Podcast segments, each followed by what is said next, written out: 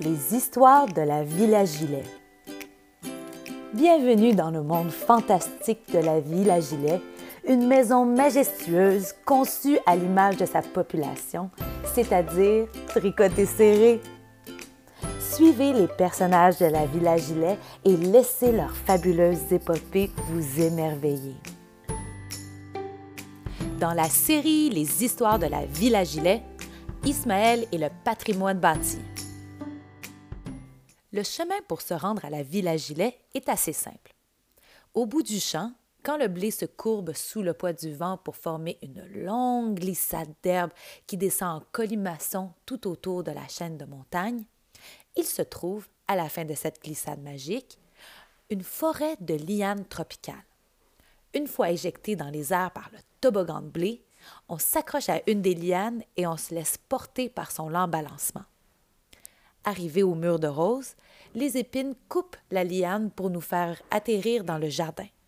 Heureusement, on y cultive différentes sortes de nuages qui sauront amortir la chute. C'est sur ces nuages qu'on a la meilleure vue sur la Villa Gilet. On peut y observer un chef-d'œuvre architectural 100% coton, s'ériger parmi une dense et vaste végétation. Sa façade de laine multicolore est conçue à l'image de sa population, c'est-à-dire tricotée serrée. Sur les porches-poches, on voit certains habitants accrocher leurs gilets et foulards à la corde à linge. Dans le reflet de la rivière qui traverse les mailles de la Bastille, on peut y voir les cerfs-volants énergétiques danser dans le ciel bleu. La cheminée de ventilation étant en réparation, on aperçoit de longues échelles s'élancer sur la devanture de la villa et se perdre parmi les abondants nuages.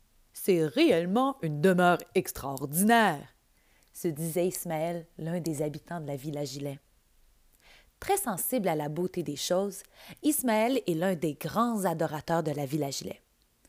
Tout comme son pépère, un de ses passe-temps préférés est d'entretenir ce joyau patrimonial. Il pourrait passer des heures à glisser le rouleau anti-peluche sur le revêtement de tricot.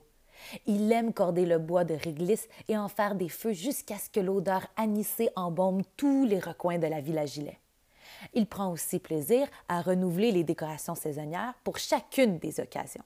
À l'hiver, il coupe lui-même le sapin de cinq étages de haut et tapisse la maison entière de lumière. À l'automne, place aux guirlandes de feuilles jaunes et oranges, et au printemps, des bouquets de fleurs pastel égaient toutes les surfaces de la maison. À l'été, c'est la cour qui intéresse Ismaël. Il se passionne pour l'agriculture urbaine, aménage un luxuriant jardin de fleurs et d'arbres majestueux, taille les buissons du labyrinthe et déracine les mauvaises herbes autour de la maison. C'est en exécutant cette dernière tâche qu'il aperçoit une maille lâche sur la façade de la villa Gilet. Hum, ce n'est pas bon signe tout ça, pensa Ismaël. En touchant le mur de la villa Gilet, il constate que le tricot était en train de se défaire. Comment est-ce possible? se surprit Ismaël. J'ai fait l'inspection du bâtiment avant-hier. Faut-il préciser qu'un fil desserré peut être ravageur pour une maison de tricot? Si le fil continue à se défaire, on risque de dénuder la villa au complet. Pris de panique, Ismaël court à faire le tour de la maison pour comprendre d'où venait la brèche.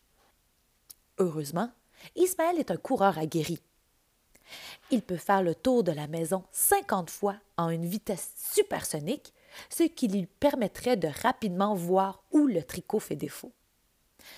Bizarrement, après son troisième tour, il n'arrive toujours pas à trouver la provenance du bris, même qu'il constate que le tricot se défait à vue d'œil.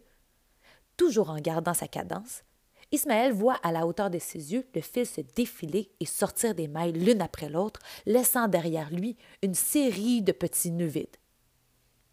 Ismaël tend les bras et accélère sa vitesse dans l'espoir d'attraper le fil en fugue. Cette filature persiste puisque le fil dévale de plus belle le long de la paroi de l'édifice. Ismaël sent la fatigue dans son souffle, mais il tente le tout pour le tout, augmente sa vitesse et atteint une rapidité foudroyante. Il frôle le fil du bout de ses doigts et. Bing, bang, boum, pouf, pouf, pouf. Ismaël s'est pris les pieds dans ses lacets et est tombé violemment sur le sol. Inquiet de ne pas pouvoir arrêter le fil avant qu'il ne déshabille la villa au complet, Ismaël, en panique, cherche du regard le fil. À son grand étonnement, le fil cessa de se défiler. Rassuré, il se leva péniblement et en se penchant pour attacher son lacet, il vit le fil de tricot enlacer son lacet. Le bout du fil était attaché à mon lacet tout ce temps-là, réalisa Ismaël. En fait, lorsqu'Ismaël arrachait les mauvaises herbes près de la villa Gilet, un fil rebelle sortait du tricot de la villa. Lorsque le lacet d'Ismaël et le fil de tricot se sont vus, ils se sont éperdus d'amour l'un pour l'autre et s'enlacèrent à ne plus vouloir se lâcher. Il est difficile pour Ismaël d'être fâché contre son lacet amoureux. Il aimait bien tricoter et en plus, il était le premier de sa classe à l'architricot. Alors, Ismaël retira son lacet de sa chaussure et le tricota avec le reste du fil pour restaurer la ville à gilet. Dès lors, Ismaël ne porta plus de lacet, n'étant pas assez prévisible pour ses responsabilités. Quelques semaines plus tard, Ismaël reçut par la poste un énorme livre doré. C'était le livre Guinness des records. Lors de son périple de tricot, en plus d'avoir dépassé son record personnel de vitesse, Ismaël a établi un nouveau record mondial de vitesse. Pris d'une fierté résidentielle, tous les habitants de la Villa Gilet célébrèrent l'accomplissement de leur voisin Ismaël en dansant et en chantant toute la nuit. La fin. Et c'est ce qui conclut l'histoire d'Ismaël et le patrimoine bâti. On se retrouve bientôt pour d'autres aventures de la Villa Gilet. À la prochaine!